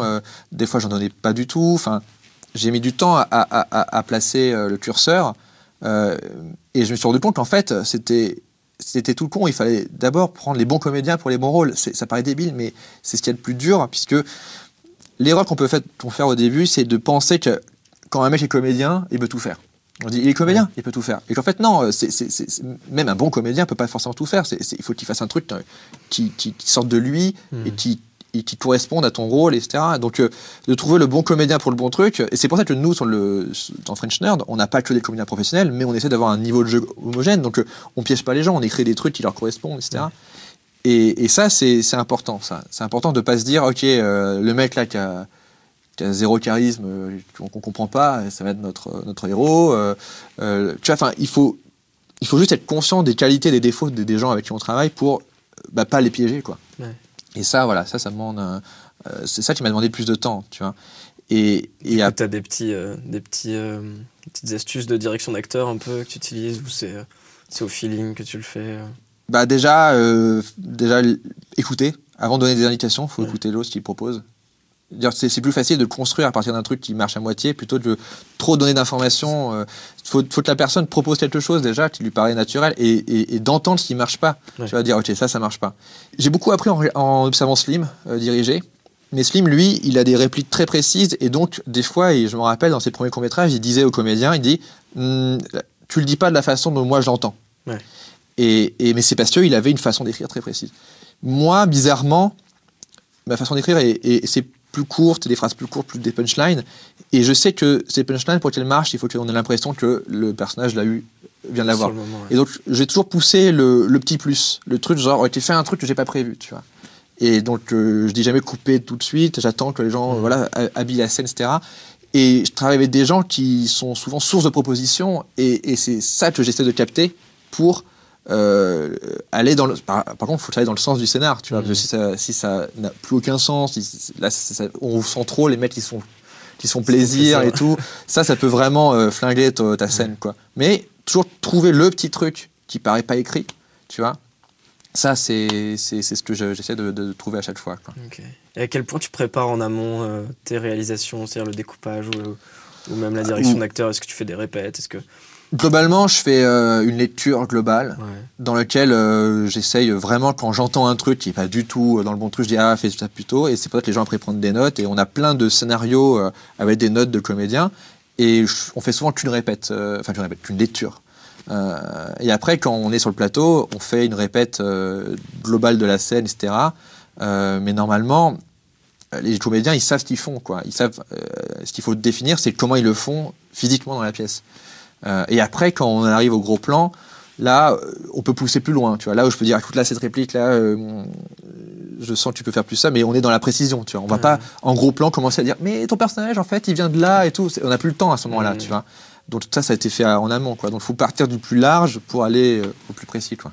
D'accord. Et du coup, tu sais avant d'arriver sur ton plateau euh, euh, quel plan tu vas Ah oui, oui. exactement? Tu fais un découpage toi. Ouais, je fais un découpage euh, technique et tout. euh, c'est moi qui définis globalement l'ordre des plans. Je dis, ok, on fait ça, ça, ça dans cet ordre-là. Tout est hyper précis à ce niveau-là. En fait, j'ai pas à décider vraiment de ces plans-là. Mais quand même, je tiens à dire qu'à l'époque euh, du Golden Show, on faisait tellement de, de sketchs tout le temps qu'on n'avait pas le temps de les préparer. Et je me rappelle, j'ai fait le découpage que d'un sketch. C'était le tout premier, et c'est le seul D'accord. que j'ai découpé. Après, c'était genre, ah, demain, on Sur tourne là-bas et tout. ouais. Et, je- ouais. et en fait, ça m'a appris à apprendre, ça m'a appris à apprendre, à faire confiance à ce qu'on trouve sur le moment. Les meilleurs sketchs de, du Golden Show ont été faits sans découpage, quoi. Ont été faits euh, en disant, ok, fais voir la scène, ok, je sais ce que j'ai besoin. Et en fait, au Mhm. bout d'un moment, la réalisation devient un langage euh, spontané, et t'as pas besoin d'imaginer 15 000 plans, etc., quoi. Alors, c'est le Golden Show, tu vois. C'était vraiment fait pour. Il y avait, on était trois à la technique, donc euh, ça allait vite. J'avais juste à dire à deux personnes euh, ce qu'il fallait qu'ils fassent et ça avançait, tu vois. Euh, Il n'y avait pas de plan grue, etc. Et tout. Donc au final, c'est ça qui a permis ce, ce- ce- ce- ces spontanéités. Et donc j'ai toujours, euh, et ça revient sur ce que tu disais tout à l'heure, essayé de mélanger un peu ça, de préparer les choses et en même temps de trouver cette spontanéité, de dire ok, on change tout au dernier Ouais. moment et ça va le faire, quoi. C'est pas forcément rassurant pour euh, l'assistant réel, par exemple, mais euh, c'est important de pas figer les choses euh, et de suivre juste un déroulé, etc. Parce qu'au final, tu perds les meilleures idées. Tu, des fois, tu les as sur le moment, quoi. Mhm. En voyant un truc, en voyant le décor, vraiment, tu dis ah putain, on a qu'à faire ça comme ça. J'avais pas prévu ça. Ok, bah, ça va faire un truc intéressant, tu vois. Et il faut, faut être ouvert à ça, quoi, même si tu as des moyens plus gros. Est-ce que tu n'as pas l'impression au bout d'un moment de, de, de tomber dans une routine de découpage, c'est-à-dire que tu fais à peu près toujours le même découpage suivant les scènes, et comment tu t'en libères si c'est le cas? Si tu vois ce que Oui et non. En fait, Ouais. le tout, c'est que après, ça, c'est que si tu essaies de faire du découpage original pour faire du découpage original, il y a des séries comme ça, des, des séries que j'aime pas trop, où vraiment ils se font vraiment plaisir et tu fais. Et donc, ça sert pas à ça l'histoire. sert à rien, tu Ouais. vois. Et, euh, et, et, et- et des fois, moi, je vois ça. Je vois les réals qui font de la réal pour faire de la réal et Ouais. ça m'intéresse vraiment pas, quoi. Et, euh, et donc, des fois, les trucs les plus simples fonctionnent, tu vois. Et il faut, faut, faut penser son découpage euh, par rapport au personnage et par rapport à ce que vit la scène. Et tu vois, en ce moment, la série que j'adore, c'est The Nick, qui est une série euh, réalisée, entièrement réalisée par euh, Steven Soderbergh. Et le gars, euh, t'as une scène avec 15 personnes autour du table, il fait un seul plan. Et en un seul plan, il a tout dit, tu vois. Mhm. Et, et- et les autres sont hors champ, ils sont en amorce, on les voit même pas, ils s'en branlent, ils disent non, c'est ça le plan.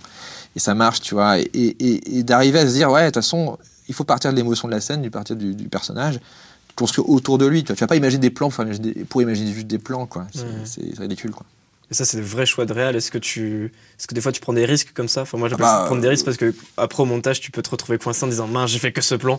Bah oui, Est-ce que tu t'autorises de prendre des risques comme ça, même sur des trucs où c'est produit, etc. Bah oui, oui, oui, Ouais. euh, oui, justement. euh, en fait, euh, ce que j'ai remarqué, alors euh, sur les sketchs de des petits sketchs que j'ai pas réalisés, mais que d'autres ont réalisés, c'est que quand un réalisateur débute, il va tout couvrir parce que Ouais, il veut a dire, peur de, il a peur de, louper quelque chose. de louper quelque chose et, et- et- il va faire ses choix après. Moi, j'essaye de faire mes choix principaux euh, là, Mhm. sur le tournage, tu vois, et, et de, de couvrir ce qu'il y a à couvrir, euh, et j'ai très rarement de la marge en fait.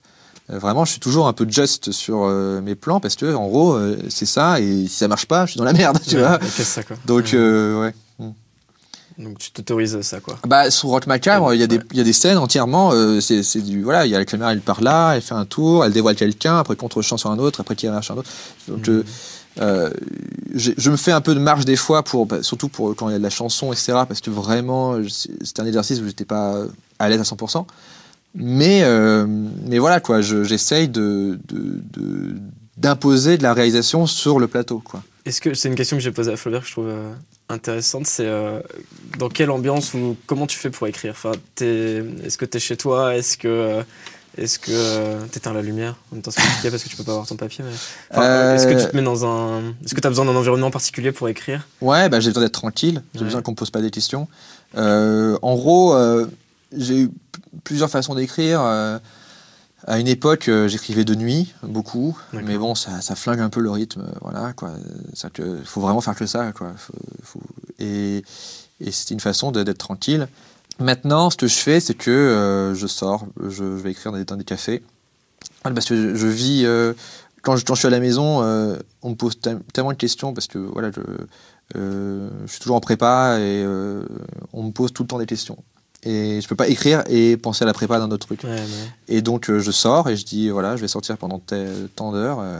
Et, et ça t'oblige à écrire pendant tant d'heures et à rentabiliser ton temps euh, Hmm.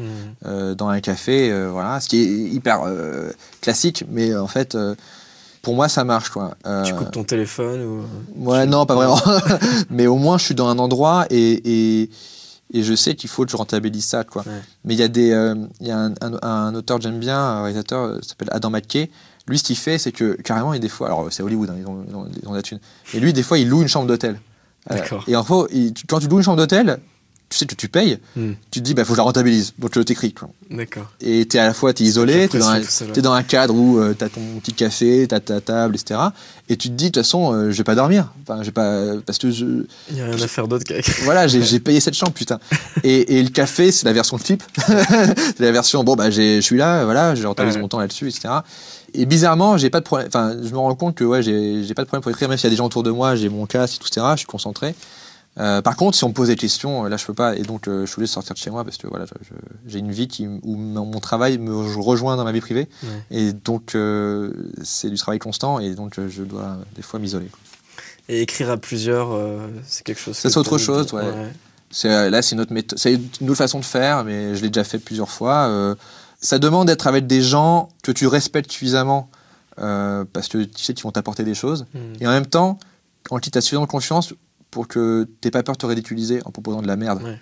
Parce qu'en fait, souvent, c'est ça. C'est que souvent, il faut dire de la merde pour débloquer une bonne idée. Et des fois, les, le stress que tu peux avoir en disant ah, j'ai pas trop, je, je vais que aller dans le sens de tout le monde pour pas oser euh, changer le truc. Et ben Ouais. finalement, t'as rien de Ça nouveau. bloque tout, ouais. Et des fois, faut dire, ok, je veux dire un truc, ça, euh, c'est de la merde, mais on, on va partir de là et tout. Et d'être avec des gens en qui t'as confiance comme ça, c'est c'est rare, il faut les trouver. Quoi. Ouais.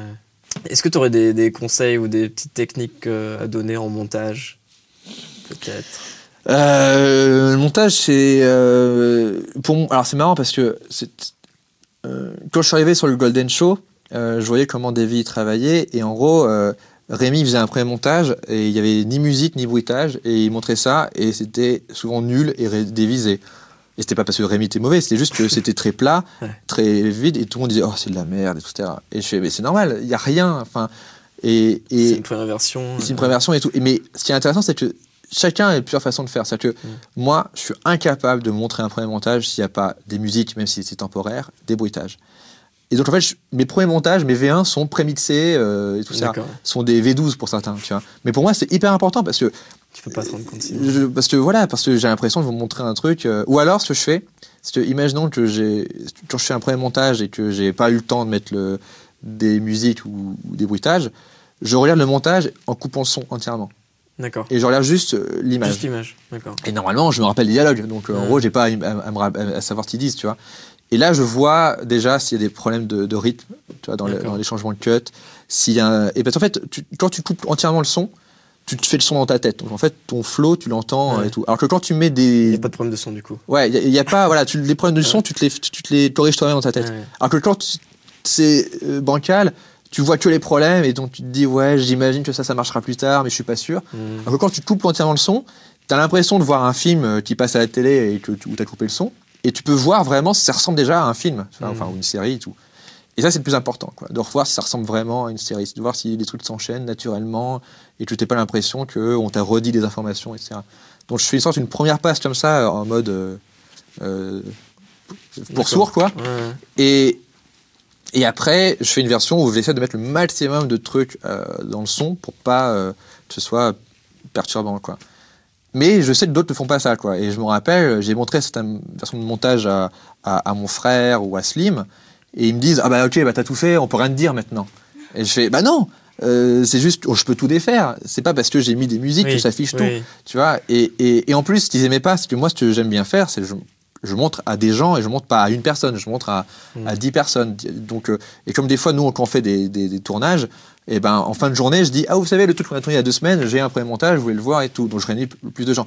Et c'est con, mais le fait d'être avec des gens et de regarder avec des gens, Mm. même si les gens euh, te disent rien, toi, tu sais, tu redécouvres ton Tu truc. mets à leur place. ouais. Que tout d'un coup, tu te dis Ah, ok, je le vois comme un spectateur, et tu vois les blancs quand c'est un peu lent, tu vois quand les gens comprennent pas trop. Tu... Et, et, et juste en sentant la- la- la- l'ambiance du truc, Tu sais ce qu'il vaut. tu, tu quoi. sais- tu fais déjà une première liste de, changements avant même qu'ils te disent euh, quoi que ce soit. Quoi. Donc ça, c'est important de le faire. Et sur le Visiteur Futur, ce que je faisais, c'était que toutes les deux semaines, euh, on faisait une soirée à la maison et il y avait des comédiens et on regardait un épisode qui n'était pas terminé et tout. Mm. Et on en parlait après, etc. Et globalement, je, les retours, je m'étais déjà fait juste Tu en, sentant le truc. Ouais. Tu vois. Alors forcément, quand c'est l'équipe, alors il y a ce côté un peu. euh, bah ouais, mais bon, c'est les gens de l'équipe, euh, c'est un public acquis, les gens ils, vont se marrer par des trucs pas forcément marrants, juste parce qu'ils ont vu le machin faire une tête, ou juste Mm. parce que des fois t'as un figurant qui a un, un copain et tout ça. Bon, ok, donc, mais ça, il faut faire la part des choses. Mais globalement, de sentir ton film avec d'autres gens, tu le vois tellement différemment que tu te fais une analyse complète du truc. alors, du coup, quels, quels sont tes prochains projets Normalement, je serai en tournage, là, quand les gens voient cette vidéo, je serai euh, en tournage de ma première série, vraie série de télé. Euh, mais qui se fait dans un cadre rassurant, à savoir avec France 4, euh, qui sont des gens avec qui j'ai déjà plus ou moins travaillé, et qui est une des rares chaînes qui m'autorise à euh, faire ce que j'aime faire, à savoir de la comédie et de la science-fiction, de fantastique et tout ça. Donc c'est un projet que je tourne pendant, pendant six semaines, voilà, qui sera diffusé normalement à la rentrée scolaire euh, euh, 2016. Et on est très très content. Ça fait depuis un an et demi que je suis dessus. C'est un projet Que qui- j'ai ouais. coécrit avec François Usan. François Usan, euh, qui est un vrai scénariste de télé. Donc voilà, c'est un nouveau projet, un nouveau truc pour moi. C'est globalement la même équipe euh, technique en plus. Donc euh, ça qui est cool, c'est que même si que- ça change de, de format, finalement, euh, on, on va dans la continuité des gens avec qui on a travaillé. quoi. Mm. Donc voilà. Ça fait quoi alors de, de travailler avec un vrai scénariste télé euh Ah, C'était hyper intéressant parce Ouais. que c'est c'est un des gars les plus pro et carrés que, que, que- avec qui j'ai pu euh, travailler et en même temps avec qui j'avais quand même les mêmes goûts. C'est-à-dire que euh, très clairement, lui, ce qu'il voulait faire, c'est- il est fan de, de Walking Dead, il est fan de séries américaines, de ouf, etc., comme moi, et de comédie aussi. Donc, euh, même si euh, on n'avait pas le même background, on avait les- la, la même culture, quoi. Et ça, c'est le plus important. Et et c'est pareil avec le diffuseur, parce que les gens à France 4 aussi euh, ont la même culture que nous, etc. Donc, on était, on devait pas leur expliquer euh, le mélange de genres, tu vois. Et ils étaient, ouais, carrément, ils comprenaient. Et ça, c'est une chance euh, de fou, quoi. Donc je suis très content, voilà, quoi. Ça va être un, nouveau truc, un nouvel univers, une nouvelle façon de faire, des nouveaux comédiens avec qui j'ai pas forcément travaillé, certains un peu, mais pas d'autres. Voilà, donc c'est cool.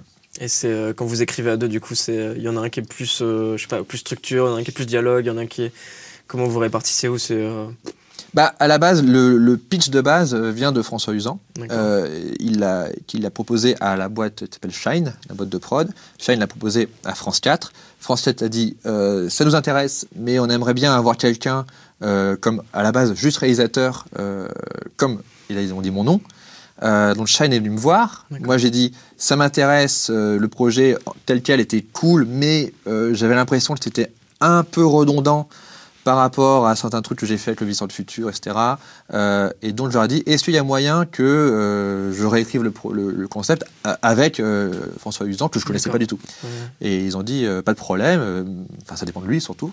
Et je suis allé le voir et il a dit, pas de problème. Et ça a été cool parce que euh, ça aurait pu très mal commencer. Quoi. Il aurait pu dire, non, c'est le concept, t'es que réel. Et je dis, bah en fait je suis réel, mais je suis un peu scénariste, donc euh, je peux pas m'en empêcher, etc. Et on a tout retravaillé ensemble, donc euh, on, on a repondu un nouveau concept qui se basait sur son concept à lui, mais avec des nouveaux éléments euh, qui, moi, m- me trou- je trouvais euh, plus intéressants, euh, mais pas, pas parce que c'était pas intéressant avant, mais parce que j'avais besoin de, de- de- de- nouveaux trucs. Mm. Et on a écrit vraiment la structure et les personnages et le concept à deux. Et après, quand ça, ça a été validé par la prod et par la chaîne, on a engagé trois autres scénaristes que lui connaissait pour euh, développer. Nous, on avait développé les séquenciers de chaque épisode et, et chaque- enfin les, pardon, les synopsis. Et après, les trois autres scénaristes, on s'est répartis pour pas avoir à écrire euh, 10 fois 26 Tout. minutes euh, tous ensemble. Donc en gros, ils ont suivi les synopsis, mais ils les ont appropriés, ils ont proposé des, des- des- des blagues, etc. et tout. Et, euh, et, et- moi, j'ai écrit d'autres ép- épisodes avec François Usan, etc. Donc ça s'est réparti comme ça. Quoi. Et après, tu relis les épisodes que les autres ont écrits. Voilà, et après, tu es obligé de lisser. C'est- euh, ouais. ça, c'est que. T'as quand même ton retour à faire. Ouais, ouais, ouais. C'était surtout François Usan qui a fait ça. C'est lui qui est vraiment le vrai directeur d'écriture pour que tout soit homogène et pour que tu pas l'impression Oui. que tu un épisode qui soit écrit complètement différemment d'un autre. Quoi. D'accord. Euh, mais ça a été super cool parce que vraiment, euh, que ce soit en termes de mélange de genres, euh, d'ambition du projet et tout, euh, pour de la télé, c'est-à-dire que c'est assez incroyable. Je me rends pas trop compte de comment les gens vont percevoir le projet parce que ils seront pas très surpris par rapport à ce que je fais d'habitude. Ils diront ah ouais, ça est dans la lignée de ce que tu fais d'habitude, tu vois. Mais derrière oui, mais attendez, cette fois-ci, on fait ça à la télé, tu vois. C'est ça, ça qui est dingue. diffusé vraiment à la télé. Ouais ouais. C'est que euh, je sais pas si le projet en soi sera euh, incroyable, mais le fait qu'il soit à la télé, c'est incroyable, je pense. Ok, mais parce que déjà les opérateurs, euh, les du futur avaient été diffusés. Ouais, mais en seconde fenêtre. C'était des web-séries pour le web. Sera diffusé, Là, ce sera pour la, pour la télé avec des replays, etc. et tout avec aussi une potentielle extension web et tout, mais ça c'est un truc qui est en cours. Euh, mais voilà quoi, donc euh, on, est un peu, en fait, on, euh, ils ont ouvert une sorte de, brèche avec HeroCorp, France 4, de séries françaises mmh. qui mélangent des genres, etc. Et, et nous, on, profite de ça, on profite de, ben, du, succès de HeroCorp pour faire un, projet bon, qui n'aura rien à voir, tu vois, mais qui, qui, qui, repose sur un peu les mêmes acquis, euh, les mêmes types de comédiens, les mêmes types de, de mélange de genres et tout. Du coup, j'imagine, alors tu dis c'est un peu exceptionnel parce que c'est diffusé, donc là c'est la première diffusion, enfin ça a été écrit pour être diffusé à la télé. Du coup, est-ce qu'il y a plus de budget que si c'était diffusé pour le web? Bah alors il y a plus de budget, mais plus de volume. Donc euh, d'accord, donc ça revient euh, même par épisode, ça revient même le budget. Plus ou, moins, en fait, ça qui, qui est intéressant, c'est que dans, nos, dans, notre évolution, c'est que on a augmenté à chaque fois en ambition et en budget, mm. mais on n'a jamais eu des paliers infranchissable quoi. C'est que euh, justement ce que j'ai appris sur Rock Macabre, euh, je peux le réutiliser là pour euh, pour cette nouvelle série. Donc donc c'est ça qui est cool. c'est que oui, c'est un peu plus plus de budget, mais en même temps voilà plus d'épisodes. Donc donc on a, on a, toujours à trouver des solutions. Enfin c'est c'est jamais genre hey, c'est bon.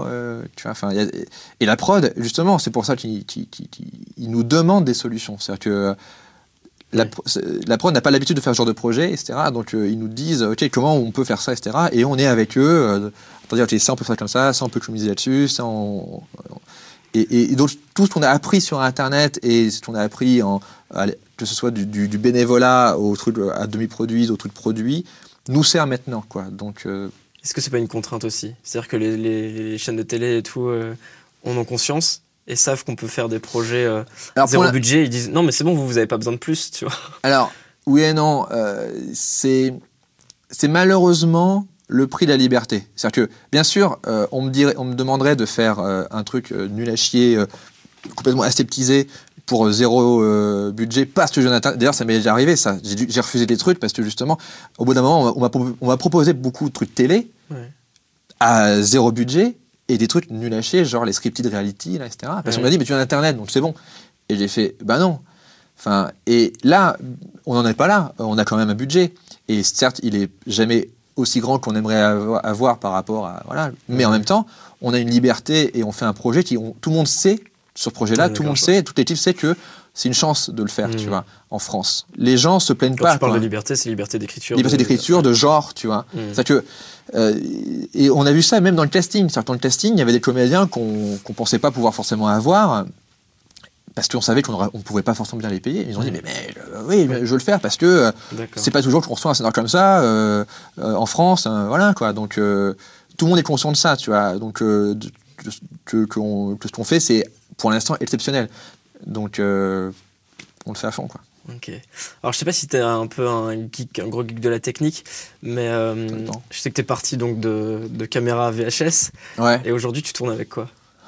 Euh... Est-ce que c'est un truc que genre tu dis ah j'aimerais tourner avec cette caméra ou c'est pas trop ta préoccupation Franchement, c'est que c'est un truc qu'on me demande à chaque fois et je tu comprends pas la question. C'est pas que je comprends pas, c'est que quand tu me dis quelle caméra tu me conseilles, bah, tu prends ton budget, tu prends la caméra que tu, peux avoir. Enfin, tu vas pas t'acheter une RAID euh, à 16 ans, tu vois. Euh, donc euh, au final, pour moi, c'est genre, bah, tu fais ce que tu peux avec ce que tu as et, voilà.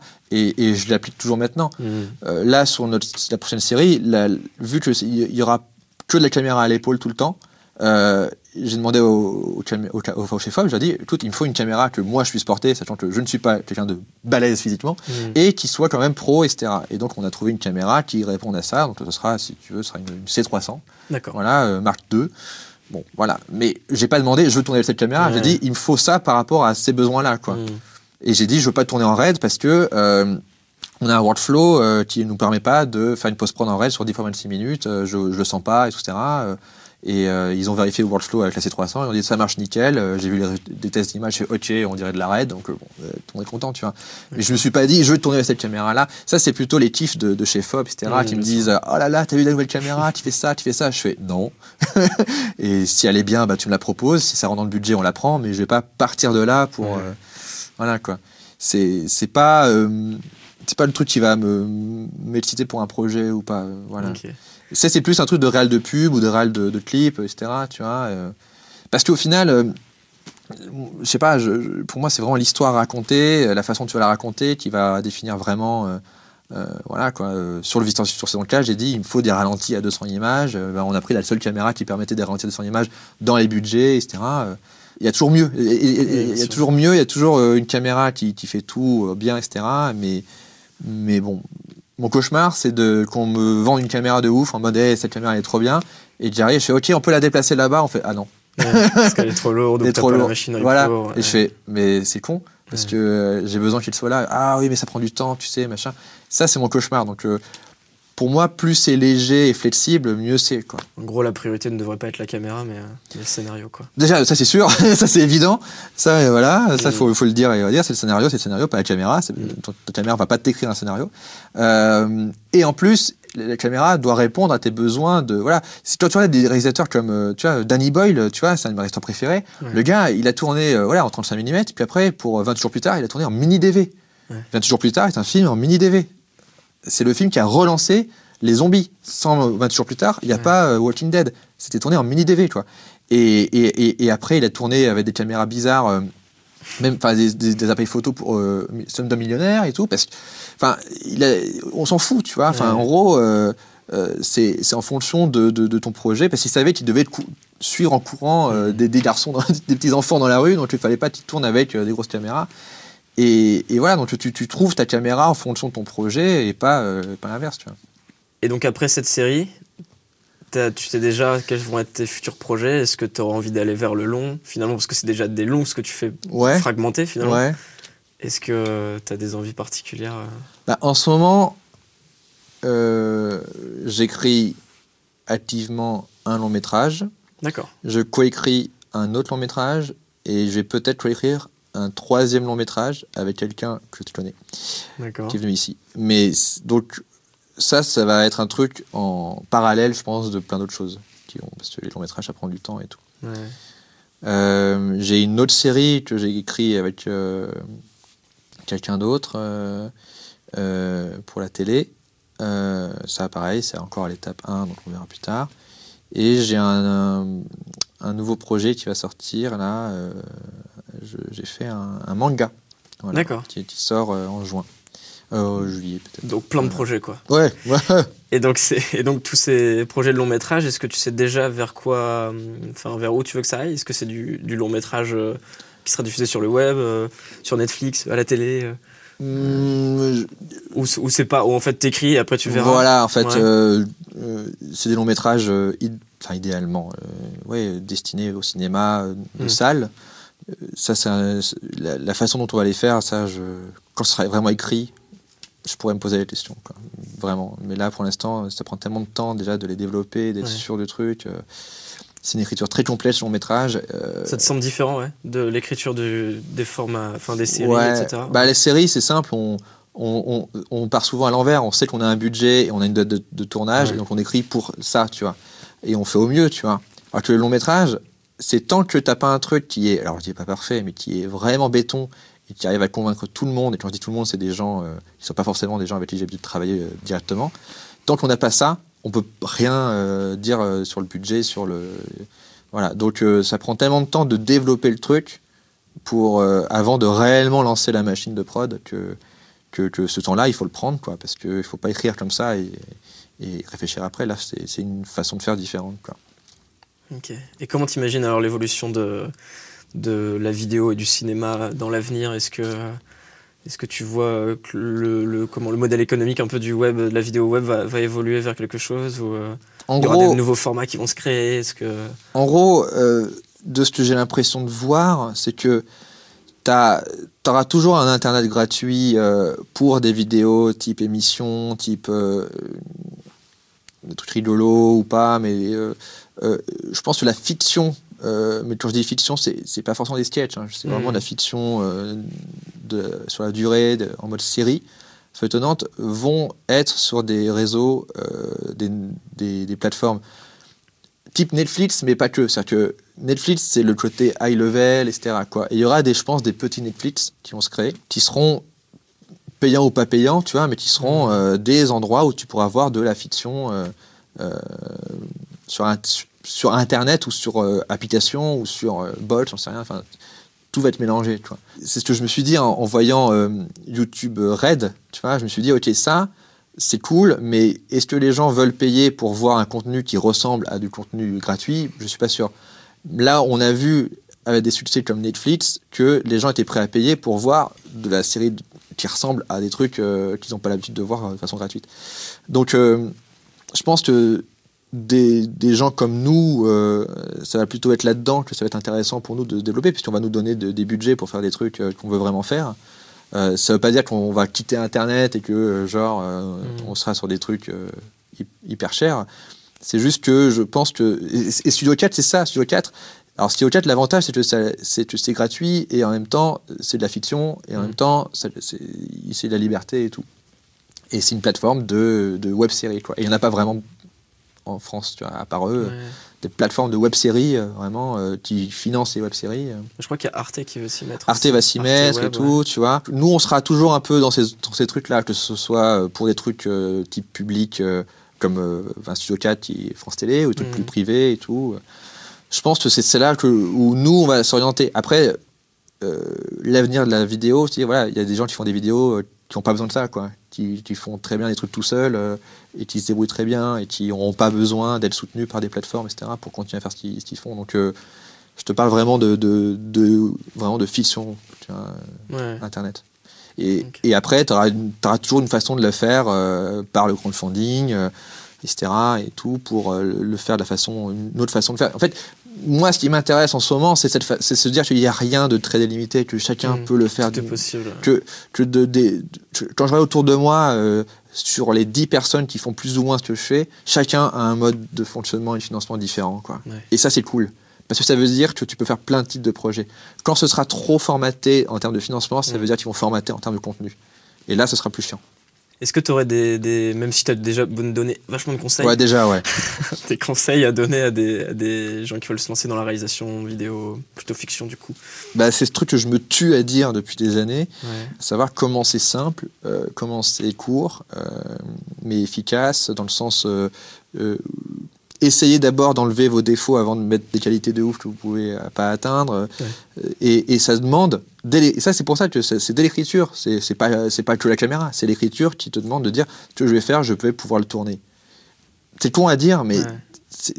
beaucoup de gens n'y arrivent pas parce que ils se lancent sur un délire qu'ils vont pas réussir à atteindre parce que ils, euh, ils veulent vraiment aller très vite dans un truc qu'ils n'ont pas, euh, qu'ils maîtrisent pas. Et, plus tu commences simple, plus tu peux après construire autour de ça et aller euh, plus loin que tu le pensais, tu vois. Mais il faut commencer quelque part, il faut que ce soit efficace et il faut pas euh, partir sur trois ans de, tournage d'un truc euh, qui sortira pas. Ça a rarement réussi, ça. Ça a rarement réussi. Il faut, tourner, sortir, analyser, retourner, sortir, analyser et tout, etc. Et, plus tu fais ça, plus moins, enfin, moins tu vas te piéger, quoi. Et l'autre truc que je dirais, c'est euh, voilà quoi, c'est aussi la pourquoi le faire, euh, tout cet, as- cet aspect d'internet de, qui, peut être euh, perturbant dans le sens qui peut te donner de fausses idées sur euh, l'argent et euh, la célébrité. Ça, il faut vraiment, vraiment, vraiment faire abstraction de ça parce que c'est tellement, comment dire, un piège. Entre trouver un public et avoir des fans, c'est deux trucs qu'il faut bien différencier, tu vois. Et des fois, tu peux te perdre dans ce que tu fais parce que tu es persuadé d'avoir des fans, parce que tu es persuadé euh, que tu le fais pour d'un public et qu'en fait, euh, déjà réfléchir à le faire pour toi, déjà, dans, pour que ce soit cohérent par rapport à toi Mm. et, et, euh, par rapport à ta vie, par rapport à, à ce que tu peux vraiment faire techniquement, avant de chercher d'avoir un public et d'avoir des abonnés, des followers, des je sais pas quoi, etc. Tu vois, parce que ça, c'est, ça peut être, ça peut être, on va dire, un- un- une façon de, de, de, de perdre de l'objectivité justement. Et c'est comme tu dis, c'est ce qui est le plus dur, c'est de faire des trucs et d'analyser Mm. en tant que public avant de refaire son truc et tout. Ok, merci. De rien. Euh, qui tu t'aimerais voir à ta place euh, dans une prochaine C'est qui le interview prochain Rouge Vert Bleu Bah, je sais pas. Tu sais... Ah bon, tu sais pas Ok. Non, je sais pas encore. ouais. Euh, attends, t'as eu, t'as eu Flaubert, Mais pas forcément des gens du web ou toi qui t'aimerais. Ah bah, euh, Bah, alors, dans les copains, il y a Slim, hein, forcément. Ouais. euh, parce que Slim, il peut t'apporter. Lui, il- même si on a un peu le même parcours, il a, il a, il a fait tellement de choses différentes, que ce soit au théâtre ou en, ou en littérature. euh, il a écrit, euh, Ouais. il écrit des livres maintenant, tu vois. Donc, euh, il pourra t'apporter euh, beaucoup d'autres réponses. bon, bah, bref, tu l'as eu. Ludo Ludoc, Flaubert. Euh, Méniel, Adrien Méniel, c'est un mec qui très bien, Ouais. euh, Antoine Daniel, euh, Mathieu Sommet, enfin un mec comme Antoine Daniel, ce qui est intéressant, c'est que Ouais. il, il se lance vraiment là-dedans à 100% Dans la maintenant. C'est-à-dire que ces, ces émissions deviennent euh, des prétextes à faire des courts-métrages de ouf au début, tu vois, et tu vois qu'il le fait dans un apprentissage étape par étape. Donc lui, ce qui va être intéressant, c'est que très clairement, je pense qu'il va s'orienter là-dessus, mais son parcours aura été euh, hyper malin, parce qu'il aura commencé en mode émission et pour aller de plus en plus dans la fiction. hmm. Donc euh, ça c'est intéressant. Euh, après, euh, il y a plein de gens hy- hyper intéressants sur Internet ou pas, ou des gens de la télé, ou des gens, ouais, des Simon Astier, qui lui justement a Mhm. une Simon Astier a une culture Internet de ouf et une, une sorte de, de- de- de légitimité dans le paysage d'Internet, alors que il a fait que de la télé. Donc ça montre que tout ça c'est un peu voisin, quoi. Donc, donc ouais. Cool, bah, merci beaucoup voilà. pour toutes Bah, ces non, merci. réponses et, Merci à euh, et- et- et de qualité. Merci François. Merci à toi, mec. On va regarder la caméra et, et dire au revoir. Non, je sais pas. C'est bien fait, c'est bon.